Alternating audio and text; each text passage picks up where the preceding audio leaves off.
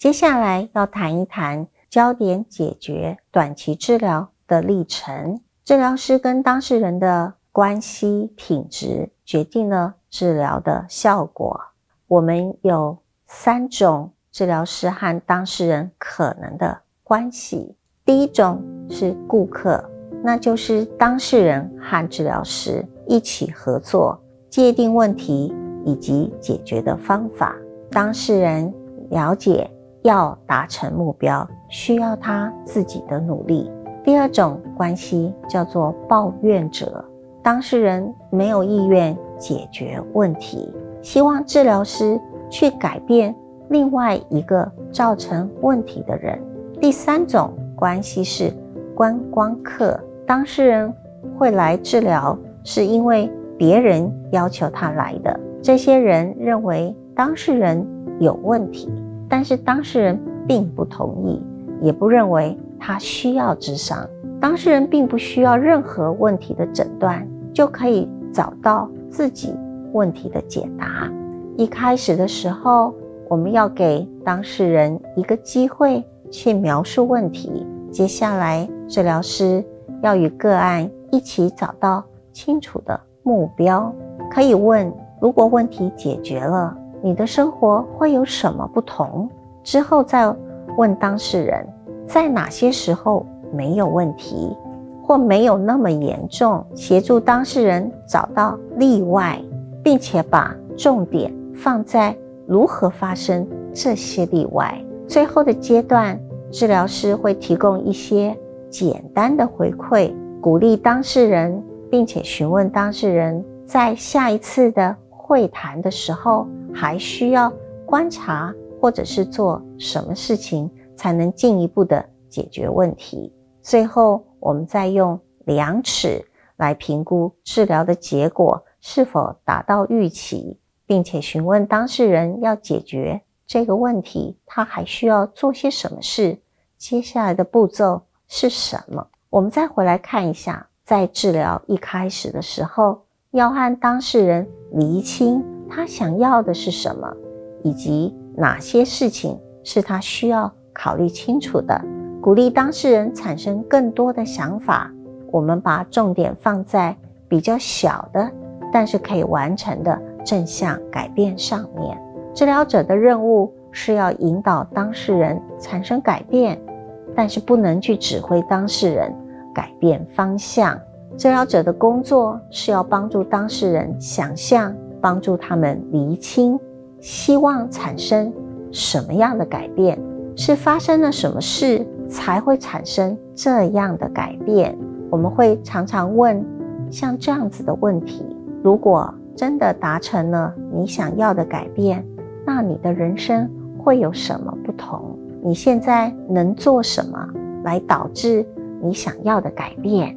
这样的问题会是经常在后面来协助当事人给予回馈，协助他们厘清。事情是不是产生改变，以及是不是他想要改变的方向？治疗师也会问的方式当中，治疗师也会采用几个比较重要的技巧。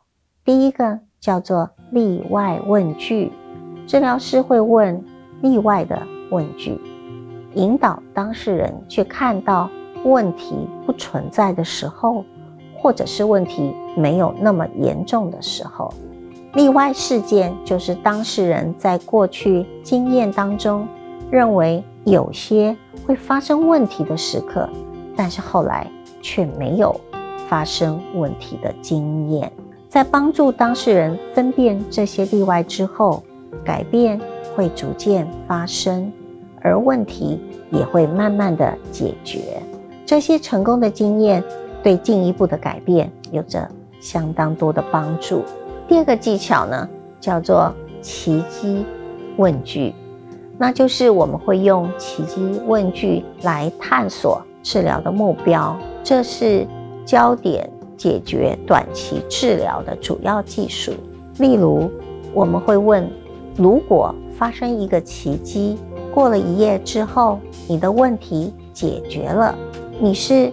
怎么会知道问题被解决了？会和现在有些什么不同？如果我们改变了自己面对问题的行动和想法，就会改变问题本身。奇迹问句让当事人把焦点放在未来，并且思考不同的生活，而不再被某个问题所困住。第三个技巧叫做量尺问句。当遇到某些不容易被观察到的改变经验，像是感受、心情或者是沟通的时候，我们可以采用量尺问句。我们假设零是非常的焦虑，十是非常的轻松。即使个案经过治疗了之后，轻松的程度只有从零变成一，也是进步。我们要问他怎么做到的，以及怎么样为自己增加了这一分。量尺问句让个案可以更清晰地注意到自己在做些什么，以及如何更进一步地做到他们想要的改变。当然，我们也可以把量尺变成是单一的方向性，譬如说从零。非常不焦虑，完全不焦虑到十非常焦虑，或者是我们把沟通的情形叫做完全没有沟通，视为是零，而十视为是沟通十分的良好。我们在接下来要讨论的是治疗如何完成，在比较后期的时候。我们可能会在治疗的过程当中做出一些对治疗的回应，并且规划这个治疗的结束。每一次误谈的时候，其实都有需要给当事人做一个短短的摘要。那这个摘要呢，大致可以分成三个部分。第一个部分叫做赞美，那就是我们用非制式的、机械式的。而是用一种创造出希望的态度，赞美当事人可以凭借自己的力量，成功的更加接近他的目标。第二个部分叫做架桥梁，架桥梁是连接前面的赞美和后面的建议，并且提供后面建议的理由。第三个部分呢是建议。也就是说，是要完成一个家庭作业，包括观察作业、行为作业。治疗者的回馈应该要聚焦在说明当事人应该要多做些什么，以及做哪些不同的事情来增加达成目标的机会。在初次会谈的时候。